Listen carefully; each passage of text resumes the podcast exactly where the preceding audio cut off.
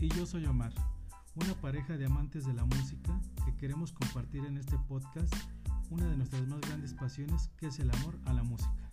Como ya lo dijimos antes, los melomaníacos son todos aquellos que les gusta y les apasiona hablar de música tanto como a nosotros. En este podcast tendremos amigos que comparten este gusto universal y tan bonito. Y platicaremos de experiencias de álbums, artistas y de todo eso de lo que nos gusta platicar a los que amamos de este arte. Bienvenidos.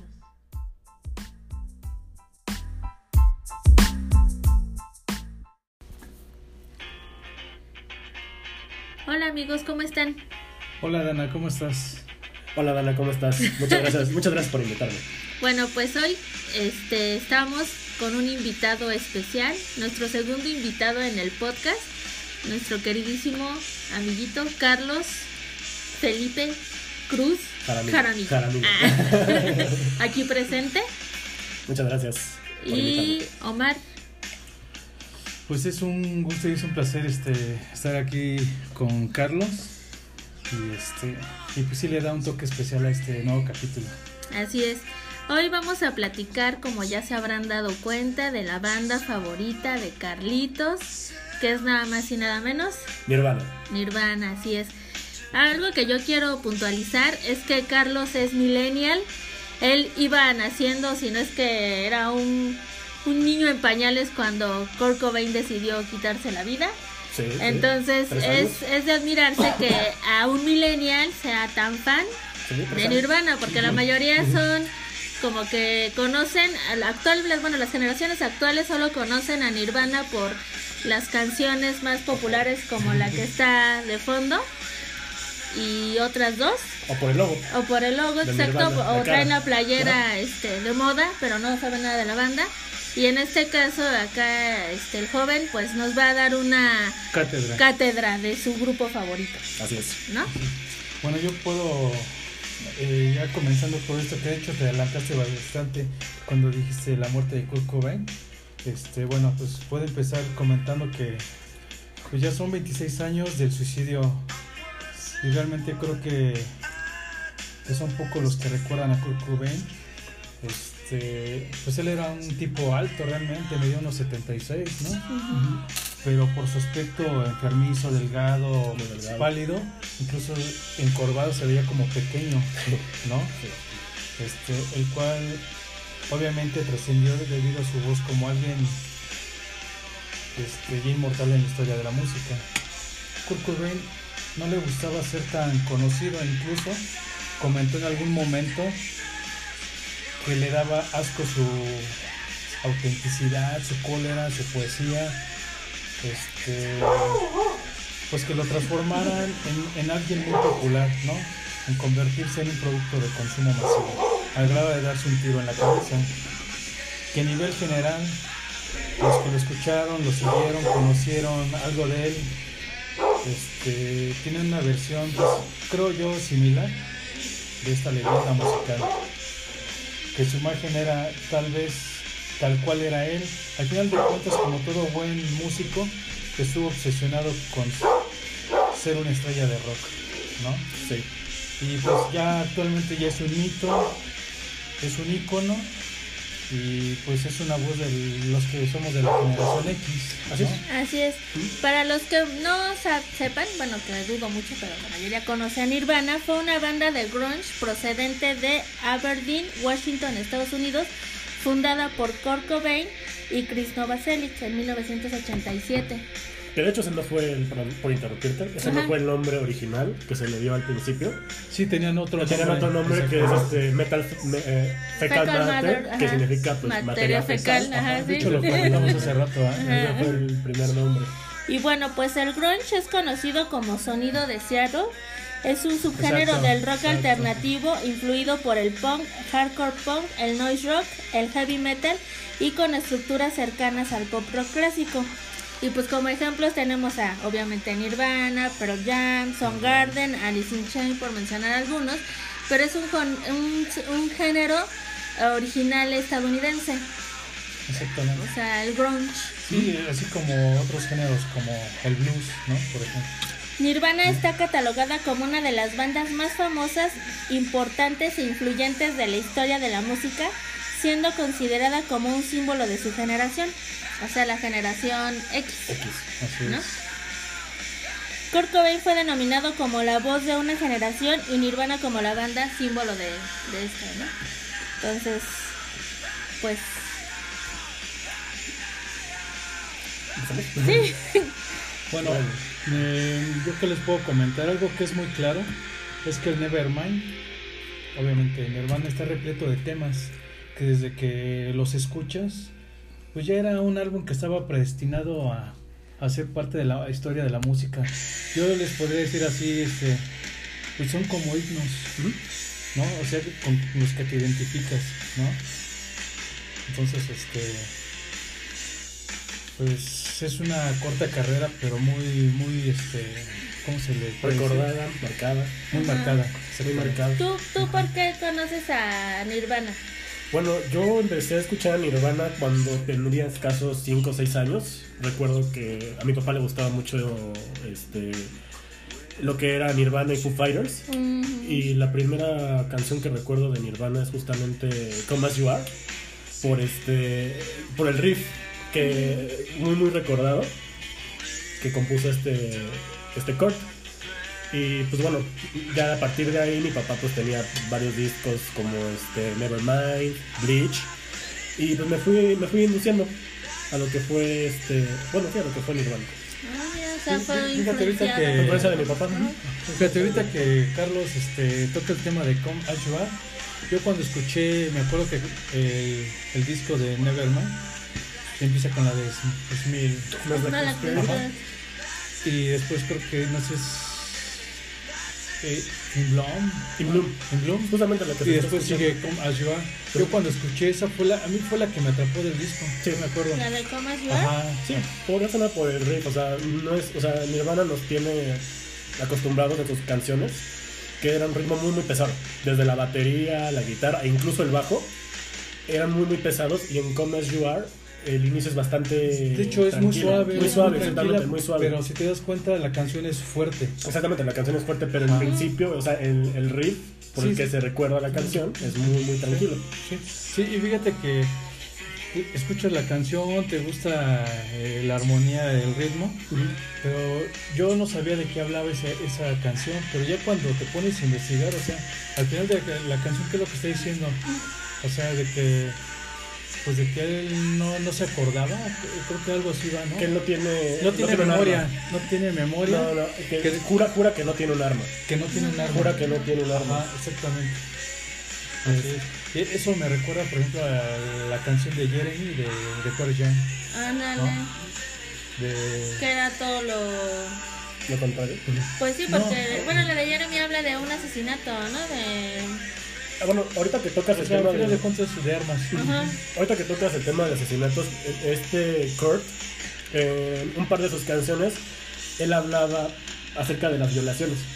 De violación, incluso tiene una canción que se llama Break Me, que literalmente significa viólame.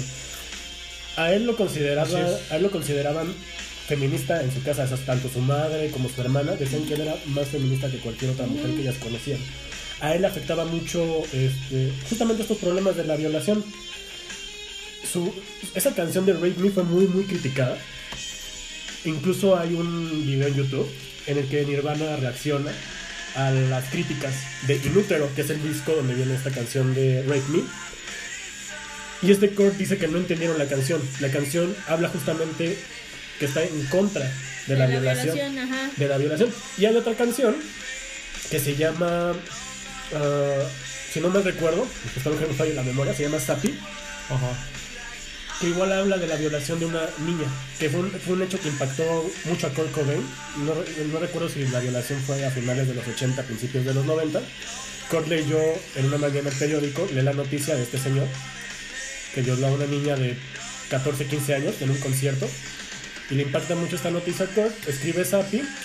Y también es muy controversial esta canción porque Kurt se, en la canción él toma el papel del violador. Pero, o sea, volvemos a lo mismo. no estaba incitando a la violación, no era un tema que a él le causara morbo, sino Sí, no, era, un, era un tema de que él odiaba, que él detestaba. Porque incluso al violador de, esa, de esta chica, eh, siempre, bueno, se refirió a él como un pedazo de basura, a un miserable. Entonces, este... pues, varias de sus canciones fueron inspiradas por... por un par de sus canciones fueron inspiradas por este Sí, tema de, hecho, la violación. de hecho, por ejemplo, la de Rape Me, sí, sí, sí, sí habla de la violación. Obviamente es, es una frase que, que difícilmente alguien lo va a decir. Es algo Ajá. que Sí, no es, y más en los noventas. es, algo que no es razonable, exactamente. Más en los noventas. sí. Incluso eh, cuando fue la entrega de los MTV, la cadena le sugirió a Kurt Cobain, bueno, a la banda, que no la tocaran, porque era el sencillo que estaban promoviendo ellos. Entonces, eh, le- le- o sea, amenazó la, la cadena de televisión con que si empezaban a tocar esa canción, los iban a cortar y los iban a mandar a comercial. No, de hecho, con que si la tocaban en sí. Ajá, por eso. Entonces, los iban a vetar, este- ya no sería ni el, ni el. Eh, entonces este Kurt Cobain sí tocó 15 segundos de la canción y luego luego se metió a Lithium para, para que no los censuraran, Es que fue pero él lo que quería, ajá, y aparte pues era como, ¿por qué me vas a censurar? Porque él ya estaba en esa situación de, o sea, ¿por qué? ¿No? Entonces era como dices tú, Carlos, que no entendían la connotación de la canción. De la sí. letra, exactamente. O sea, son letras bastante, pues, que para hacer los noventas eran temas que nadie tocaba. Y menos, y menos para tocar una canción. Eran temas muy sensibles. O sea, igual eh, el tema de, este, de la violación, el tema de, pues, de las armas, de disparar, de matar, asesinar. Pues eran temas que la verdad no... Son, son temas complicados, son Controversiales, fuertes, sí, controversiales. controversiales que incluso con su Hasta el día de hoy, incluso hasta el día de hoy. Exactamente, y yo creo que de, de siempre, desde mucho antes, ¿no? Este, pero y creo que a Kurt Cobain este, sí le afectó de alguna forma, ¿no? Sí, Sí, ¿no? Definitivamente. Yo, por ejemplo, pues, eh, busqué un poquito de lo que habla la canción. Obviamente es de, él, él habla incluso cuando interpreta el tema lo canta serio, lo canta como con enojo, o sea, porque era, era es parte de actuar, ¿no? Sus Mm. canciones.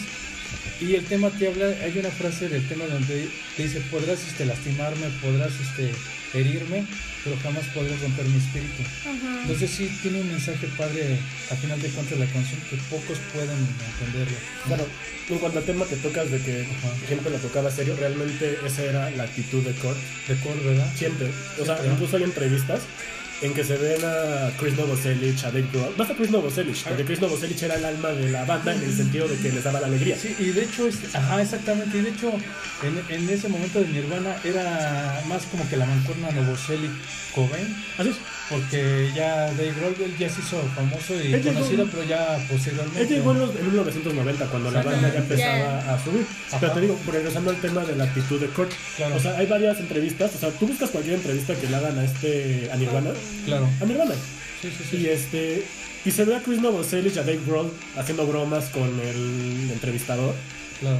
Y a Kurt Cobain siempre lo veía serio. O sea, incluso ni, siquiera serio, hasta deprimido. Ajá. Se veía muy, muy deprimido. O sea, y ahí se ve. Y más que nada esta depresión que venía cargando ya desde temas desde su infancia. Claro. Porque él tenía un problema en el estómago. Él tenía un problema en el estómago que le causaba dolores terribles. Ajá. Dolores terribles. Y, es, y él iba a los doctores. Ajá. Y él, según dice, ningún doctor le daba una respuesta clara de qué era lo que tenía y cómo se podía curar. Llegó a confesar incluso que antes de cada concierto, cuando le daban estos dolores horribles en el estómago, pues él fumaba marihuana o se inyectaba heroína para poder Calmar. anestesiarse, para poder calmar ese dolor Claro. de estómago. Pero él tenía esa depresión justamente por el dolor de, de- de estómago. Y él lo dice varias veces. Y muchos dicen que eso fue lo que causó su, su depresión desde un principio. Ya después pues, tuvi- tuvieron que ver muchas cosas. Y pues se fue haciendo adicto también. Sí, también su vida, también su Claro, vida claro. fue bastante complicada, o sea, Sí. desde el principio, o sea, que sus papás son divorciados, llegó a vivir con el, su papá y su madrastra, él no lo querían, eh, y te digo, o sea, él incluso dice que llegó a dormir una noche debajo de un puente. Y en, la pel- en una película que habla de su vida, dice que comenzó también a, pues, a cometer este, crímenes, o sea, robaba, destruía propiedades Sí. ajena. Y eso era, él, él sentía ese, él tenía ese sentimiento de rebeldía, Sí. porque se sentía incomprendido por sus padres. O sea, se sentía que no formaba parte de la familia y ese era un sentimiento que, él y, siempre que, quiso y que tener. no era parte de una sociedad también, ¿no? ¿Mm? Entonces, este, por, por ejemplo, ahorita tocamos varios puntos en diferentes etapas de, Sí, de de la la vida. vida de, de, Kurt Cobain, ¿no? Y de la misma banda, por ejemplo, regresando un poquito al Unplugged, este, sí tocó de momento Ride Me, Ride Me, la, este, Pero le dijo, ¿no? Que no la podía tocar porque si no, en TV no le iba a dejar tocar la canción. lo- los iban a vetar, incluso Ajá. no más de ese programa, sino de otras... De este, toda la cadena, de- ajá, ¿no? Como tal. O sea, sus videos ya no los iban a Es que de poner. hecho le dijeron, haz de cuenta que Ajá. justamente en el Unplugged cuando terminaba de este, tocar la canción, preguntaba, preguntó alguna, alguna petición y le empezaron a decir y Blue, este, Let, the Led Belly y una persona le dice Rate Me Ajá. y él dice no creo que MTV nos deje tocar esto Ajá. entonces por lo mismo Sí, de sí, de hecho este, no les permitió tocar este éxitos, mucho menos rolas del Inútero, ¿sí? Y se llegó a un acuerdo de que tocaran la de Lithium en lugar de la de Regno. ¿sí? sí, Y, este, y yo este, me acuerdo que, ah, igual que ustedes también, ¿no? Que si ven el video, al final, ¿qué hace Kurt Cobain? Empieza a destruir su guitarra, Sí, empieza a destruir el sí, avienta sí, con la sí, sí, sí. siempre batería. la rompía sí. Sí. y no solo Kurt también este Chris Novoselic Ajá. Y hay un dato bien curioso que de- en el backstage de, de los premios se discute con Axel Rose. ah, No- no sí, se tenían llevaban. esa enemistad tenían esa enemistad No se Rose. llevaban, incluso hasta le escupe su teclado a Kurt Cobain. Ajá. Yo creo que nadie se llevó bien con Axel Rose, ¿no? También Bon Jovi no se llevó bien con Axel ajá, Rose. tampoco, tampoco. O sea, No, pero lo de ellos era- ya fue muy personal, ellos ya se iban a lo personal. O sea, sí, ¿verdad? o sea, incluso en una premiación de, de MTV Ajá. se cruzó este Kurt Cobain, esta Courtney Love y tenían a su bebé. Y este tuvieron, se hicieron de palabras, tanto este Axel Rose como este Kurt Cobain. Kurt Cobain dice Ajá. que si quería, no, Courtney Love le dice a este Axel Rose que si quería ser el padrino de esta de esta Frances. De francés. Yo creo que se lo tomó mal. O a lo mejor no vi pues, completamente la historia. Él se lo tomó mal y amenazó a Kurt Cobain con golpearlo. Y Kurt Cobain en una entrevista dice, a mí no me habían amenazado con golpearme desde séptimo grado. O sea, es- yo tenía a mi bebé en brazos. Ajá. Pero pues, o sea, realmente Kurt Cobain nunca tuvo una buena relación con Axel Rose, también por su actitud con las mujeres. Ah, También. Por lo mismo de que él se consideraba feminista y este Axel Rose, pues tú ves los videos de este. Ajá, de este. De Guns N' Roses, Roses. Y tú tenías una actitud bastante machista en contra de la mujer, y pues también eso era algo que no le agradaba a, a Ah, Kurt. Kurt Cobain. Ujú. Pues en 2004 fueron colocados en el puesto número 30 en la lista de los 100 mejores artistas de todos los tiempos de la revista Rolling Stone y en el puesto número 14 según la revista VH1. Desde su debut la banda ha vendido más de 80 millones de álbums a nivel mundial, incluyendo 10 millones de ejemplares de Nevermind en los Estados Unidos y 35 millones en todo el mundo. En 2014 Nirvana ingresó en el Salón de la Fama del Rock and Roll. Sí, en 2014. Ujú. El 24 de septiembre del 2020, Nevermind cumplió 29 años. O sea, este año cumple ya 30. 30. 30. 30 años. Yo pensé que eran 26, No. 25. ¿Tiene mi edad? ¿Tiene mi edad? Fíjate, yo cuando escuchaba, bueno, yo veía en TV, veía el de Smell Like Teen Spirit, a mí se me hacía como bien violento ese video. Estaba chavita, yo tenía 13 años. Se me hacía muy violento Nirvana, entonces era como que una banda que no... A mí no me llamó, ajá.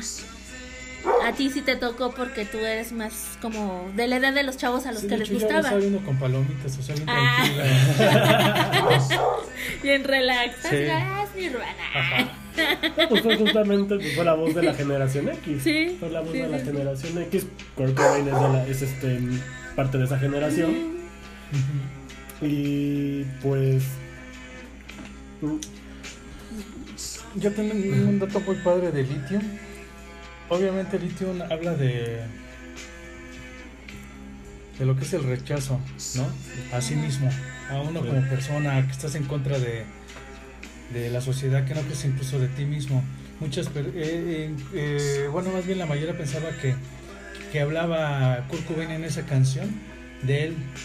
Y él sí comentó, no, yo hablo en esa canción de varios amigos y gente que conozco que están en esa situación, ¿sí? Y aparte el litio, este, dice, aparte de que lo usas en baterías, que lo usas entre otras cosas, también se usa para, este, estudios terapéuticos para la gente que tiene bipolaridad, Ajá. ¿sí? Y alguien que me acuerdo ahorita que usaba mucho el litio para calmarse, relajarse, era el boxeador este Mike Tyson.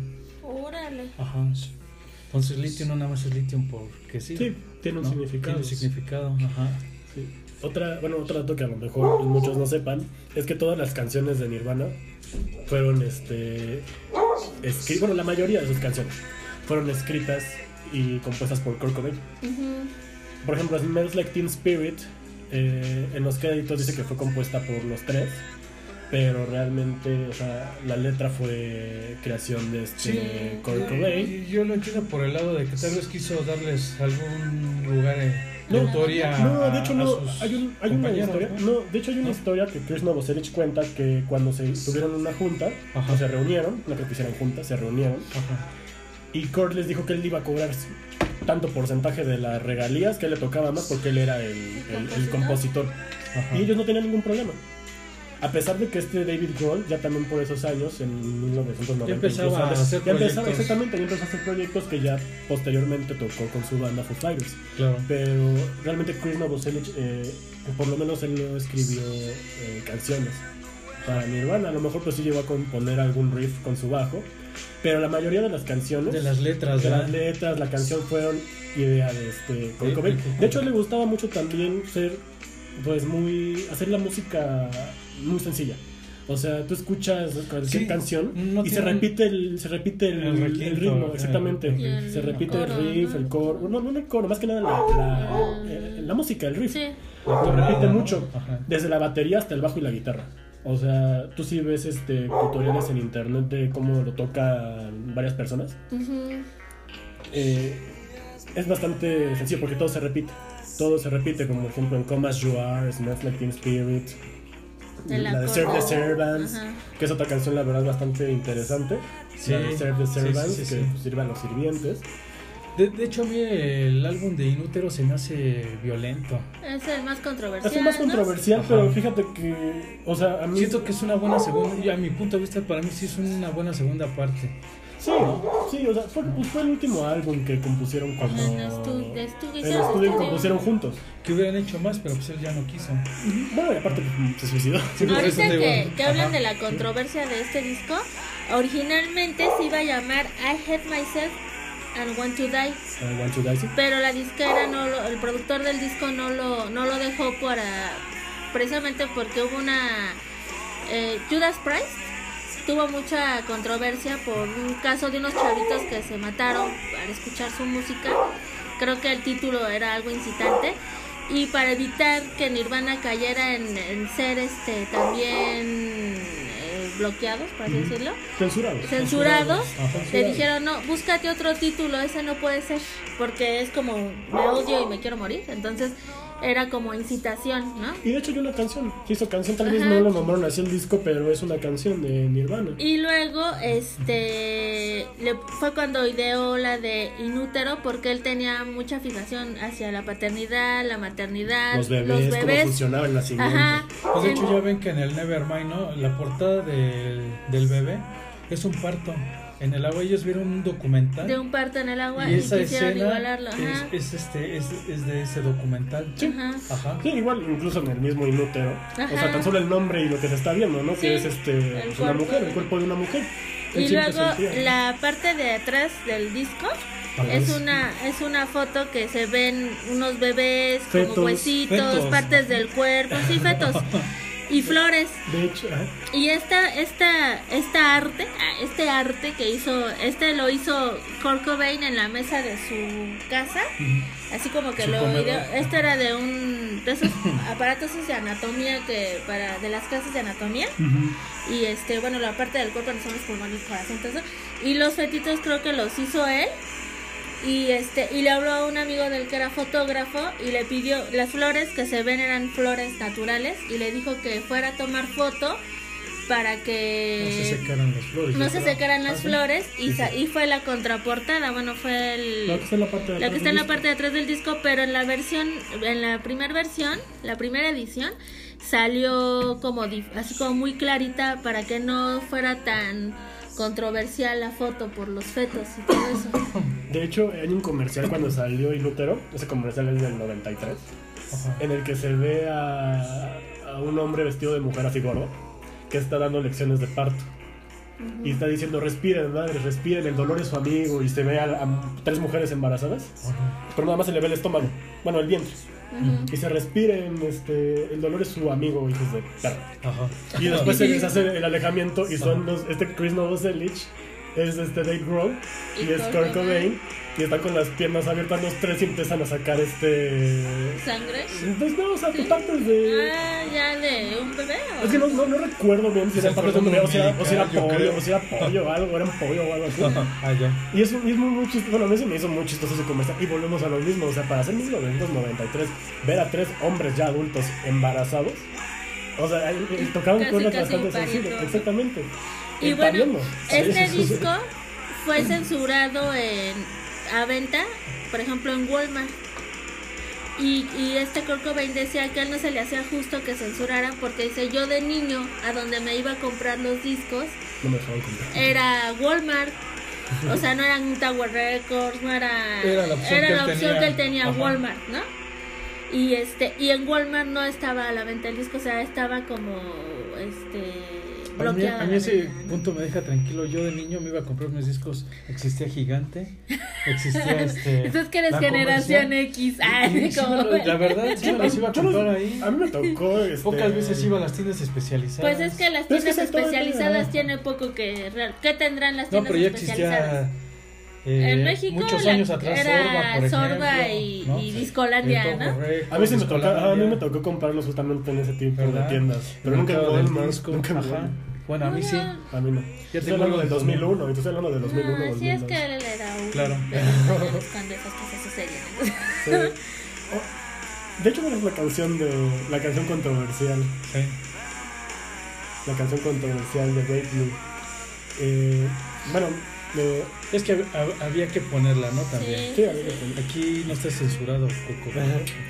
Y este, también otra cosa bastante interesante de pues, tanto de la banda como de Kurt es que, bueno, al menos a mi parecer, Sí. yo es algo que no he notado, muchos a lo mejor pueden pensar que estoy mal, pero siempre veía que vestían de una manera como vestían los adolescentes en pandrosos. adolescentes y ¿cuánto gente de entre 15 y 27 Bueno, es que, años? es que fueron los inicios del. Del de- grunge. no, fueron No, los pero- inicios de, del decir, eres un chavo No, no, no, no, no, no. Es que en ese entonces, esa- así como vestía él de pandroso, él, él No, no pandroso, no pandroso. Sí, porque tenía suéter ¿no? rojo, Pues es que así se, vestían, así, se vestían, los adolescentes, incluso al día de hoy, o sea, con las sudaderotas, el pantalón roto, Bueno, los pero porque ¿Cómo la- estaba eh, Los con su gorra hacia atrás? Sus Espérate, pero la moda, la moda es, es, es- ese es el tema de los noventas. Ahorita los chavitos de ahora están adoptando esa moda de los noventas, pero Ajá. nosotros que nos tocó ser esa época, en realidad estas bandas como fue Pearl Jam, Nirvana, que salían con Alice sus franelas de Sí, sus camisas de franela. de franela de cuadritos De hecho, y la las botas, los la ellos fueron los que lo impusieron, entonces todos los que lo seguían empezaron a vestir Que era como con ellos. tu camisa de cuadros, tu playera blanca abajo. Tu pantalón tu roto, pantalón roto. Pero, o tus sea, Converse. digo, a mí se me hace interesante porque, o sea, tal vez no tanto por la moda que impusieron, o No, pero, existía. pero el punto de Carlos es bueno No, también. no, y además por cómo vestían los artistas incluso en los 90 Yo no yo por lo menos, o sea, artistas ya famosos como Michael Jackson, Ajá. igual de los 90 Michael Jackson, Madonna, Ajá. nunca los llegué a ver con sus Converse rotos o con sus camisas de No, es que ellos vivían en Beverly. Hills, entonces no pueden también andar los ellos eran encanelados. Sí, pero o sea, vamos, o sea, realmente es algo que a mí me, me llama mucho la atención, me gusta mucho, la verdad. Y Que- como que tú no dices, hasta el día de hoy han adoptado esa moda de, del grunge. No, y que, y que 90. era un cuate que no era pose para nada. Es como te los comenté hace rato. Sus canciones reflejan lo, como él era, Sí, tal era. cual, ¿no? E incluso él hacía sus, de sus camisas, ya ves la famosa de Flipper, ¿no? Del, del este, Sí. tiburón o delfín que está muerto. Hay una, hay una ca- camisa que salió en una Rolling Stone también. Ajá. con Incluso, incluso con la que grabó Smells Like Teen Spirit, que fue un suéter verde, De rayas. verde de rayas. O sea, no, fue- no era la gran cosa. y en el unplug Sí. trae uno todo roto. Un suéter- no, un todo suéter de tela. sí. De tela, como el que usaría un, un señor mayor. Ajá. Pero eh, es a lo que a lo que Sí. vamos, o sea, ellos como eran la voz, como eran la voz de esa generación, eh, la generación, esos mismos chavos, esos mismos fans adoptaron esa moda. Entonces fue una moda que marcó a esa generación. O sea, yo a lo A- mejor a esa época. a esa época, ¿por qué? Ajá. Porque a mí no me tocó. Yo estaba más chavita. O sea, yo nunca fui de decirle a mi papá, cómprame mis Converse, cómprame mi, mi camisa de cuadritos, mis pantalones rotos. de porque, ¿no? La Ajá, chamarra la chamarra de mezclilla. ¿no? Pero era la moda que identificaba a los chavos que escuchaban la música alternativa, el grunge, que no escuchaban la música pop. Entonces, ese legado, por así decirlo, que dejó el grunge de, de Nirvana, de Pearl Jam y esas bandas, porque ellos así vestían. Y es, es, es así, o sea, la moda ahorita, yo lo veo, por ejemplo, Vale quiere vestir así, pero es porque, me lo decía mi mamá, la moda va y viene. Y sí es cierto, la moda a distancia, en los 80 eran los pantalones entubados, que en los 90 nadie, Pues no, eran eran los acampanados, y a la cadera, y en los 2000 vuelven los pantalones entubados que todo el mundo traía el entubado. Sí. Las donas, las franelitas, las, No, no, este, no, las botas, sí. todos los Converse, ¿no? Lo que le tocó Madonna. Lo que, ¿no? le Lo que to- ajá, la- lo que ella Madonna. sacó en los 80 que estaba usando en los 2000 y ahorita se está usando eh, pues un poquito de esto del grunge, bueno, la moda que marcó esa Se marcó, exactamente. Y te digo, o sea, realmente. Igual volvemos a los lujos que llegaron a tener. O sea, digo, al final de cuentas, Kurt Cobain Ah, sí, no, era, pero un- es- era millonario. O Sí. sea, eso que no nos quepa la menor duda. Claro. Pero no era una persona que le gustaba, por lo menos es lo que, lo que menciona en sus entrevistas. Le llegaron a decir, oye, ¿no consideras que la mansión que tienes en Washington, en Aberdeen, es bastante cara? Y él dice, no, la verdad no creo que sea bastante cara. Tú tienes ahorita este Michael Jackson que su mansión debe de valer 10 o 15 veces más de lo que vale la mía. No considero, o sea, obviamente es el trabajo, es el fruto de mi trabajo, el fruto de mis canciones. Pero nunca fue una persona como tú dices, él vivía en Washington. Nunca se fue que a Los Ángeles, a Beverly Hills, a Nueva. York, California. Exacto. Si no, él siguió en sus Él siguió, exactamente. Yo creo que ese es son uno de tantos puntos que se le pueden admirar a Kurt Cobain. Pero sí tuvo sus pros porque en, en Claro, yo estaba todos. leyendo en un artículo que a lo mejor su mansión estaba, pues bueno, su casa era algo... eh, Era una mansión, sí, era una mansión, era una mansión. pero no tenía a lo mejor, él no se veía tan ostentoso en muchas cosas, pero No, por ejemplo en droga, en cocaína gastaba lo que no gastaba a lo mejor en una en un viaje o En heroína, en heroína. Pues ajá, que en el video ¿no? se- en el video, ¿eh? en el documental se ve, o sea, tenía ceniceros por todas partes de la su casa. y era algo común que, que hubiera coca en cada cenicero. O sea, tanto él como esta con el eran, eran sí, sí, sí, eran sí, drogadictos, adictos. o sea, También, que muchas veces se dice También. que ella lo indujo, pero no, pues es de- desde mucho No, antes o sea, que de ella... hecho igual volvemos, cuando tocaste el tema de la película que se llama Montage of Hell. Ajá. O sea, él incluso desde que tenía 14 años que vivía de con su papá, que se vivía con su papá y su madrastra, Ajá. él vio la marihuana, él empezó con la marihuana. Y él dice que él podía volar, era una ruta de escape para él. Para la vida que estaba viviendo, exactamente, para la vida que él tenía. O sea, de que nunca se llevó bien con su madrastra, nunca encontró un hogar. Él quería sentir esa seguridad de tener un padre y una madre. Como e incluso por ser eso. parte de algo, ¿no? De ser parte de una familia, exactamente. E incluso por eso él fue.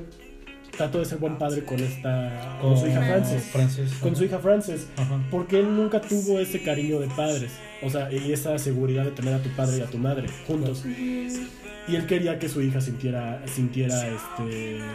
Pues ese. Pues esa, esa fuerza familiar.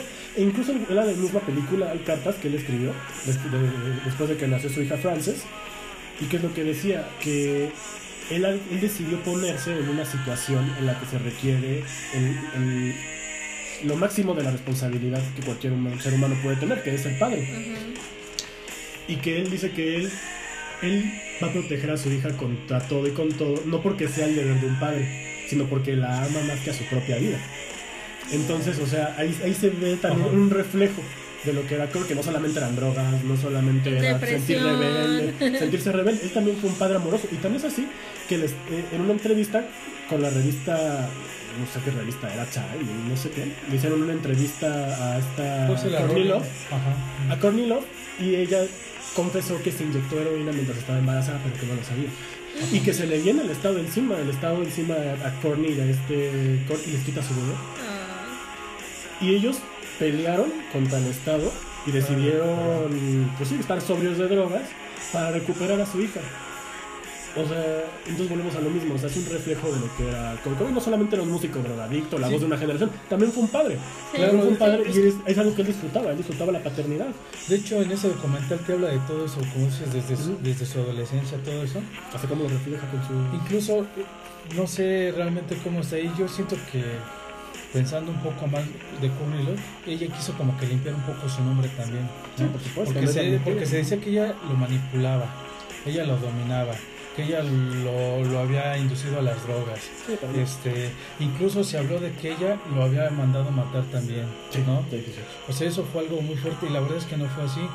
Y el lado, por ejemplo, el Brett Morgan, que fue el que hizo el documental, que también le hizo un documental muy bueno a los Rolling Stones, él se sorprendió al ver cintas inéditas que tampoco ya había visto, donde este, incluso la productora de ese documental fue su propia hija, Frances. Sí, Francis Cobain. Fue, fue la productora del documental y este y sí como dices mostraban un padre amoroso cariñoso Sí, los videos de la, de la familia, con todos sus defectos, pero era la otra cara de Kurt Cobain, ¿no? No era el, e- ella lo comenta, este, Courtney Love, que ella trató también de quitar esa imagen que tenían de él, de un cuate sin ambiciones, un cuate Deprimido. deprimido, Sí. todo eso, ajá. Sí, incluso Courtney igual en la película, o sea, también pues culpa un poco su manera de vivir porque ella era una, una mujer joven en ese entonces, pues tendría que unos 20, 28, 29 Sí, era mucho años. más joven que él. Estaba, No, ella era no, mayor. no es cierto. Ella era No más es cierto, grande. perdón, ella, Ajá. él era más joven. Ella era más grande, sí. ella era más grande, pero pues tendría que 20 28, 29 años, o sea, realmente pues todavía, o sea, no estaba tan verde, pero pues estaba, todavía era joven. Y este y dice que llegaron los dos a un punto en que su, su- ellos mismos se destruían. Pero cuando supieron lo del embarazo de esta Frances. Quedaron, ajá, intentaron este Como que. intentaron terapia, dejar, la- dejar las drogas. Lo Enderezarse. que, ajá, y lo que Courtney dijo fue es que yo sí me inyecté heroína mientras estaba embarazada, pero yo no lo sabía. Pero pues bueno, por la imagen que tenían todos de Courtney y de Kurt, que eran una pareja de Tóxica. tóxica, Sumamente músicos, tóxicos. músicos, sí, o sea, Ajá. y digo, de verdad sí hay. La verdad sí, pues sí, o sea, yo creo que es algo que es una verdad irrefutable, ¿no? Que todos sabemos que tanto Courtney como Kurt pues, eran, eran este, pues, personas que disfrutaban de las drogas, porque en la misma película de Montage of Head están las cintas, o sea, escuchamos la voz Ajá. de Kurt, de cómo está narrando su vida. Y él habla acerca de la marihuana, habla, este, él le gustaban las drogas. Y que no, la- no les iba a dejar. Lo, lo intentó por su hija, pero pues Recayó. recayó y pues pasó lo que In- Incluso grabó unos minutos Courtney Love en el documental. Yo nada más lo vi una vez. Y este, donde ella así como que quería dejar claro, vean, yo no fui todo lo que ustedes hablan de mí, de con, con este Kurt Cobain. Yo no fui tan mala con él. Él tenía su carácter, él tenía sus decisiones. ¿sí? Era un hombre adulto. Incluso Era un adulto. Eh, eh, Exactamente, inclu- incluso cuando, este, como tú dices, él, él era un cuate que, que aparentemente no lo tenía todo, pero sí lo tenía también, era millonario, como tú dices, incluso él antes de suicidarse, ellos estaban en Italia, él, él por una sobredosis cayó en coma, se repuso, y ya este, días después fue cuando él se, se mató, pero también se, se comenta que, este, que ella le fue infiel a él en algún momento, pero que, y de hecho ella lo comenta en el documental, que nunca le fue infiel realmente, pero que él en su trastorno, él sí pensaba Que que fue parte de que lo impulsó a dar sentido, ¿no? Wow. Ajá. Ay, qué feo. Entonces es algo, este, pues es una vida con, como una montaña rusa, ¿no? Sí, pero extrema. intensa. No, pero él a pesar de que, volvemos a lo mismo, o sea, él a pesar de que en algunos conciertos o en algunas entrevistas se llega a ver, pues, bromista o como un padre cariñoso, no quitaba lo que él realmente sentía muy, muy en el su fondo. O sea, que era una persona muy depresiva, Muy sola. Muy sola, Muy sola. muy deprimente. O sea, él a lo mejor cuando tuvo a su hija, pues vio una luz, ¿no? Pero no lo llenó. Pero no, Ajá. exactamente, o sea, él sentía que, no sé, algo, o sea, no, y yo siento no que podía feliz. tampoco lo ayuda mucho, ¿eh? No, pues es que eran los tóxicos, ¿no? O sea, a final de cuentas, tanto él era tóxico como para ella, como ella para él. O sea, eran el hambre y la necesidad se juntaron ahí y no había cómo ayudarlos. O sea, no, ella no era una pareja que lo ayudara a salir, al contrario, se ahorita, metía. ahorita que estamos platicando de, de ellos dos, se me viene a la mente, por ejemplo, la historia de esta chava, esta, ¿cómo se llama? La que murió bien joven. Ah, Ah, Jacqueline- Amy Winehouse. Amy Winehouse también. También. Una relación bien tóxica con su con pareja. su pareja y fue No. la que la orilló a, a caer en drogas, a de autodestruirse a final de cuentas. ¿no? Otro dato curioso hablando de, la, de muertes jóvenes. Ajá. La hermana de Kurt con- dijo en una entrevista que Kurt le confesó cuando era un adolescente. Ajá. No era famoso, o sea, apenas estaba pon tú, tocando la guitarra, empezándose en la música. Él le confesó a su hermana que él quería pertenecer al club, De al famoso club de los 27. Y de hecho sí, es uno de los... sí, Fue el último, de hecho, realmente fue el último en ingresar a la lista original a la lista. del Sí, club de los 27. porque ya después agregaron a Amy pero pues Winehouse. no. Sí, pero pues no. No, pero sí, porque por ejemplo... También está Valentín este... Elizalde. Ay, no. esa lista también está, o sea, si, si nos vamos a eso, también está Valentín Pero por ejemplo, Amy Winehouse sí fue, sí fue una cantante Pero no revolucionó hace. No revolucionó este. A lo mejor en la música tanto como este Kurt o como Jim Morrison o como este Hendrix.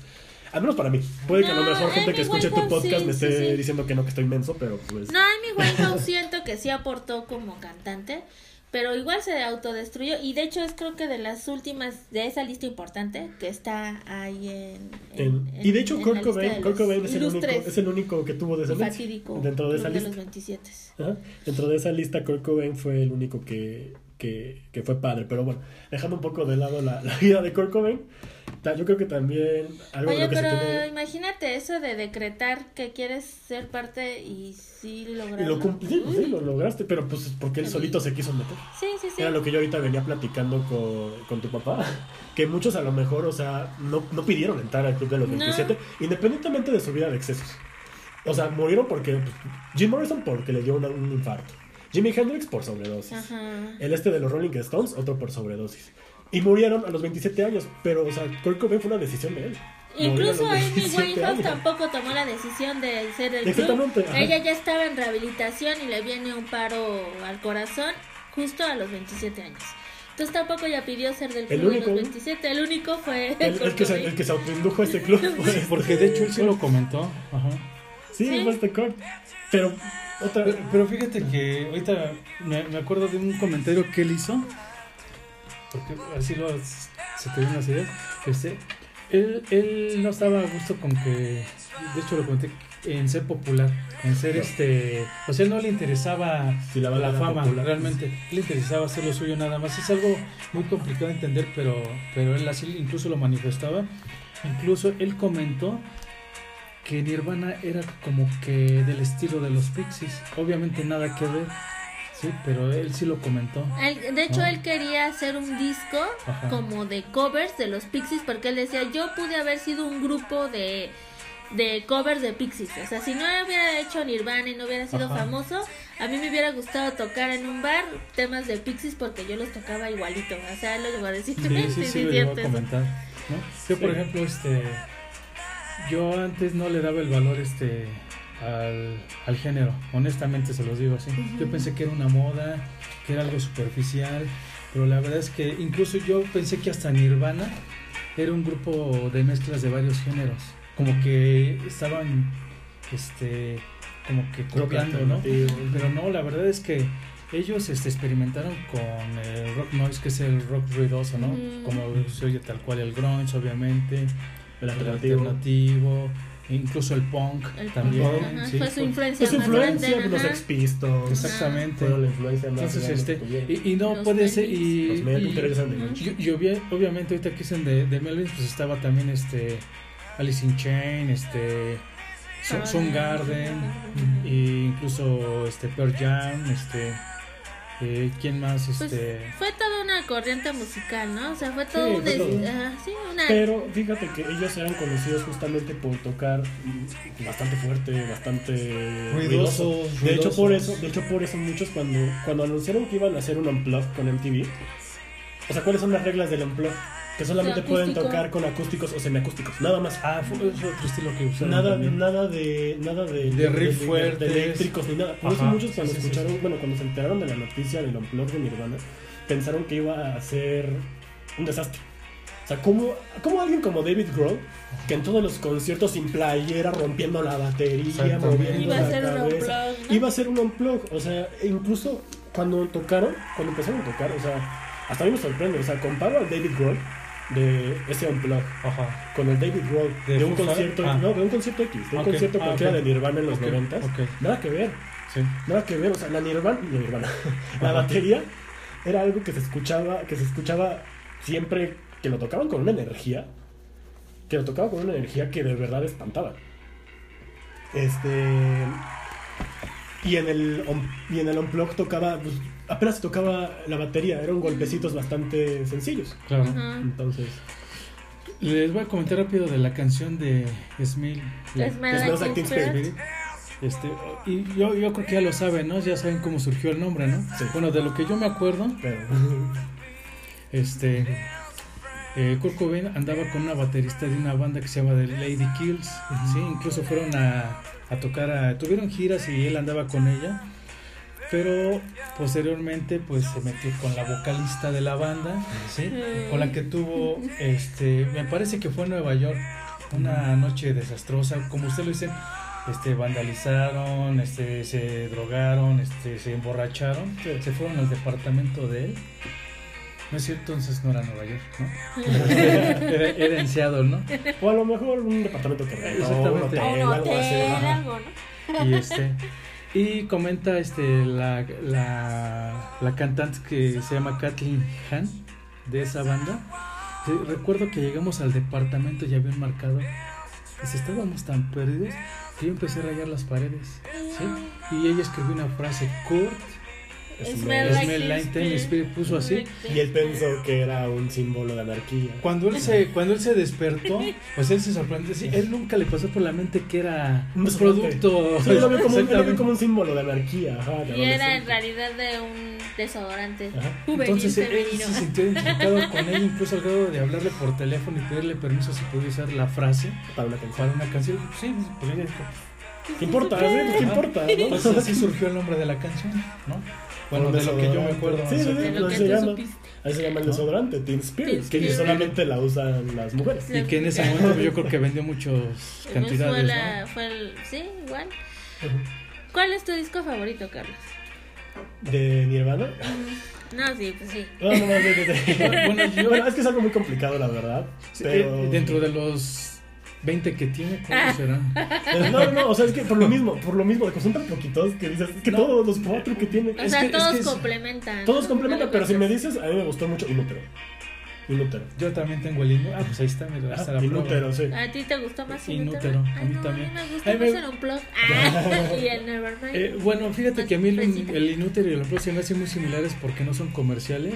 Si te das cuenta, en el Unplug no vienen éxitos. Ajá. Sí, más que viene que All Apologies con Azure viene también. De las conocidas. No, pero también covers, No. como, también como O la de Jesus, ¿cómo se- Ah, de, de Who Sold the World. pero ahorita que dices eso, eh, eh, ellos tocaron, eh, por ejemplo, el cover de David Bowie y de otros artistas no muy conocidos porque no les permitieron tocar sus, Sus éxitos. Entonces hicieron así como que Sí. los covers. ¿no? Mm, Bueno, Y Pues- pues, podemos seguir platicando más, pero el tiempo, todavía nos el quedan tiempo apremia. Nos tres quedan tres minutitos. Podemos comentar algo más. Yo creo que sí. Este, tú cuando llegues a ser papá, ¿les vas a influir esta música a tus hijos? Pues sí, yo creo que es algo que pasa de generación en Ah, yo le Sí, tengo una pregunta más padre a Ah. Carlos. es algo que pasa de generación en generación. Cuando tengas un hijo y sobre, obviamente que sea varón, le pondrías Kurt Cobain. Ah, No, no me dejó. Y no tuvimos la plática, Pero tú llegamos a como- tener la pero plática. tú como papá. Te digo, porque yo sí tengo un, un, com- un- un cuate que era mi compañero de trabajo y a su hijo sí le puso Axel. Axel Ay, Rose. Ah, bueno, pero bueno, Axel Rose. sí, Pero ese pero nombre bueno. está muy quemado. Sí, Ajá. bueno, pero él es de esa época, ¿no? O sea, él en honor a Axel Rose. Ajá. Wow. Sí, pero no, No, no, no, creo. llegamos a tanto. ¿no? Yo creo que. pues digo, yo sí, si pero- volviera a ser tener un- papá, Ay, eh, no tiene nada que ver, pero yo le pondría este Ragnar a mi hijo. Ay, los vikingos. No, bueno, Pues yo creo que sí nos gusta, nos gusta la música, pero no llegamos a, A tal punto. a tal punto. Yo pensé que iba a ser una pregunta más así como de que pondrías a tu hijo. Este, no, pues muchísimas gracias por, por habernos acompañado. Ojalá y no sea el, el único podcast al que, al que nos acompañes. No, Nos, pues, nos honres con tu presencia, a lo mejor con otro tema sí, musical. supuesto. Pues me imagino que debes de tener otros grupos que te gustan. Sí, también, por supuesto. entonces, este, Nos ya viste cómo es más o menos el... La dinámica. La dinámica. Y qué bueno que, que decidiste acompañarnos. Bueno, aunque No, comentó nada porque respetó el, el perfil, pero viene acompañado de, de Sí, Abril. trae su chicotito ahí. Ah. Entonces ya le están A a la oreja. A su. Pues muchísimas gracias por habernos escuchado. Gracias por acompañarnos. Car- Muchas Carlos. gracias. Gracias, Omar. ¿De qué Dana? Muchísimas gracias y escuchen Nirvana, Nuevas Generaciones. No nada más es Smith Like Teen Spirit O como yo. o como Así Bye.